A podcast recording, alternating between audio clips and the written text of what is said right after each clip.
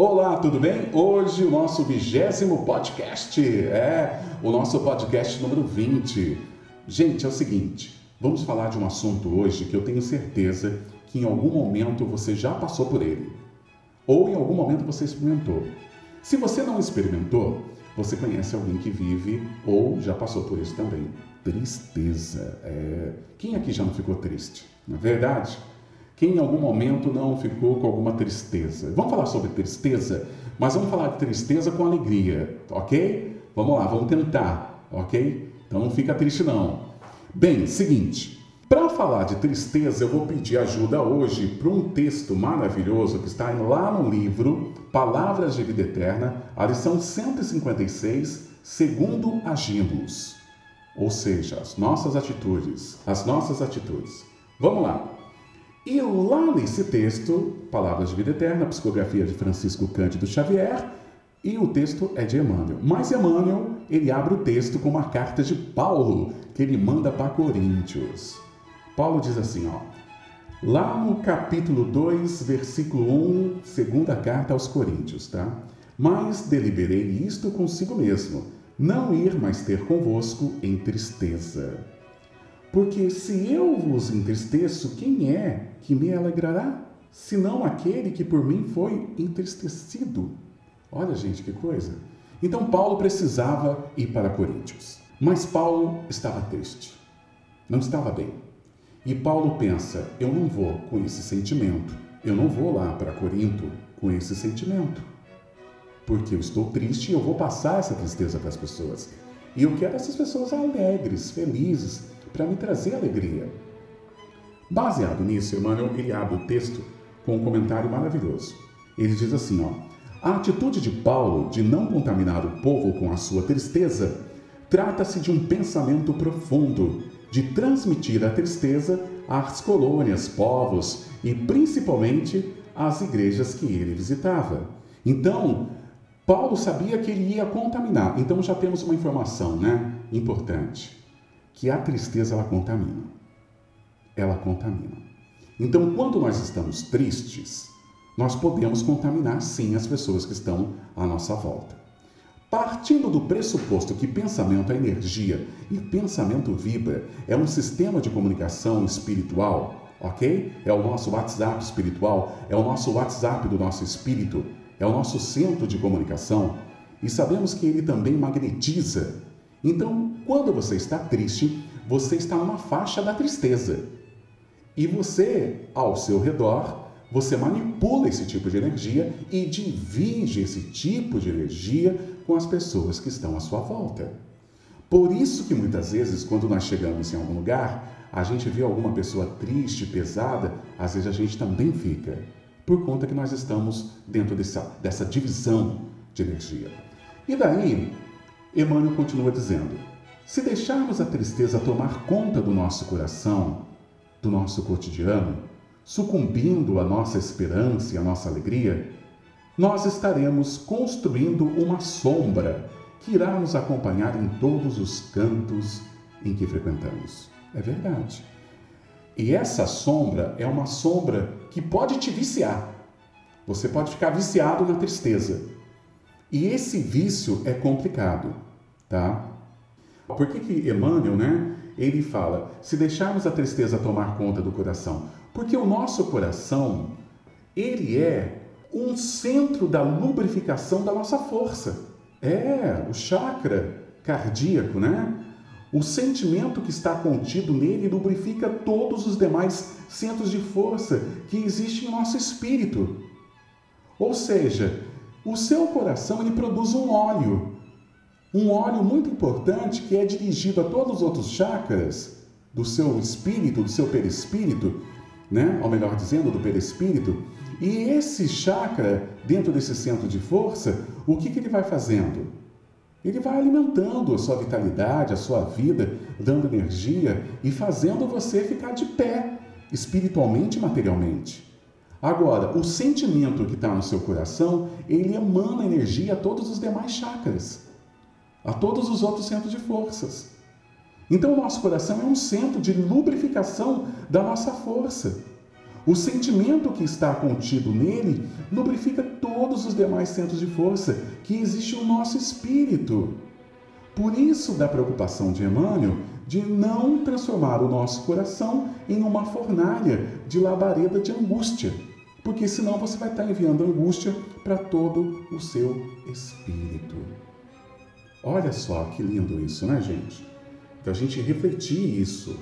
Cautela com a tristeza, capaz de converter em lama de fel ou em labareda de angústia no coração. Em cima do que eu comentei. Porque é o seguinte, fel é uma coisa amarga, azeda, né? Uma coisa que, que não dá, não desce legal. Então a tristeza não faz parte do nosso espírito. Ela é algo que ela tem que ser colocada para fora, ser eliminada, porque ela não pertence ao nosso estado de espírito. Baseado nisso, com esse gesto, o que acontece? Você, sem perceber, estará viciando todos os seus colaboradores da sua fábrica de coração em produzir somente aquele produto.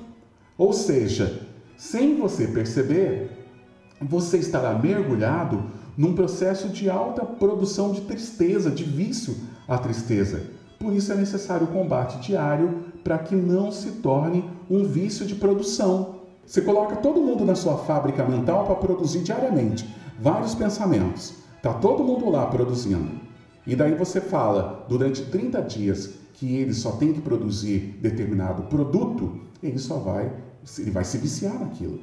Para ele a vida dele é aquilo. Então, ele não aceita outro tipo de sentimento. Ele se acostuma com a tristeza.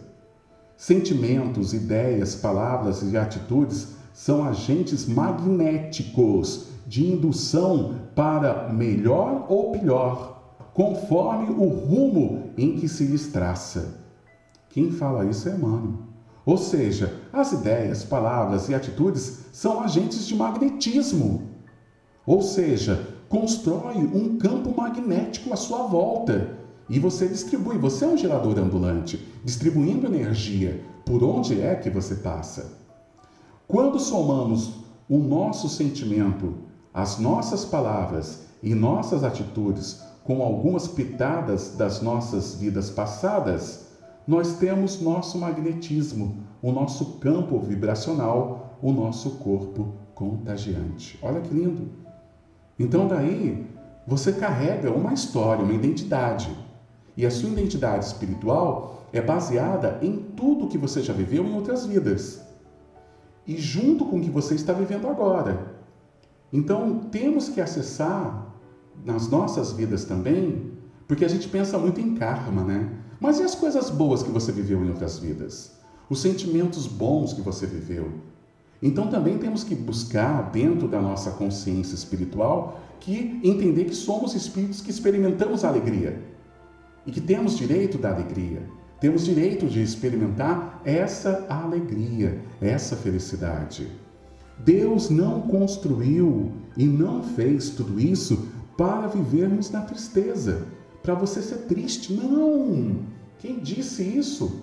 Nossas queixas, nossas reclamações, tudo que estamos praguejando em nosso dia a dia constrói um muro de lamentações. Essa é a verdade, que nos impede de ver o sol, de ver a luz, de ver o horizonte. Então compreendemos que nossas queixas, aquilo que nós temos de reclamações, aquilo que nós não estamos gostando da nossa vida, tem que ir para o fundo do poço e não produzimos tijolos para a construção de um muro que nos impede de, de ver algo melhor. E às vezes fazemos isso, nós vivenciamos essa construção. Por outro lado, também tem uma outra reflexão, né? Nós temos um ladrão de energia, que é a irritação. A irritação é o nosso ladrão de energia, sabe? Ela vai sugando a nossa energia. A mágoa, ela faz a nossa esperança empurrá-lo. Sabe a mágoa que tem no coração? ela tira o nosso direito de esperança, né? Então, o combate da tristeza é algo assim diário mesmo, tem que ser todo dia. Né? Quando, por exemplo, Emmanuel fala do azedume, né, do fel, ele está nos dizendo que muitas vezes em algumas obras e coisas que estamos envolvidos, nós azedamos o processo pelo nosso amargo. Quantas vezes você está com uma intenção boa de produzir algo legal e de repente chega alguém triste e atrapalha? E nós fazemos isso às vezes na vida das pessoas e não percebemos. Então você acaba dividindo, né? Sem você perceber, você começa a construir uma força negativa à sua volta. E isso não é legal, não é legal. Nós temos o direito de, de ser feliz, de viver a felicidade. Baseado nisso, a primeira convicção que você tem direito de ser alegre. Você tem direito de no dia a dia dar risada, viver e buscar a felicidade. Agora, o que acontece? Dificuldade todo mundo tem. Passar por dificuldade todo mundo tem. Isso torna você mais resiliente, mais forte, mais preparado.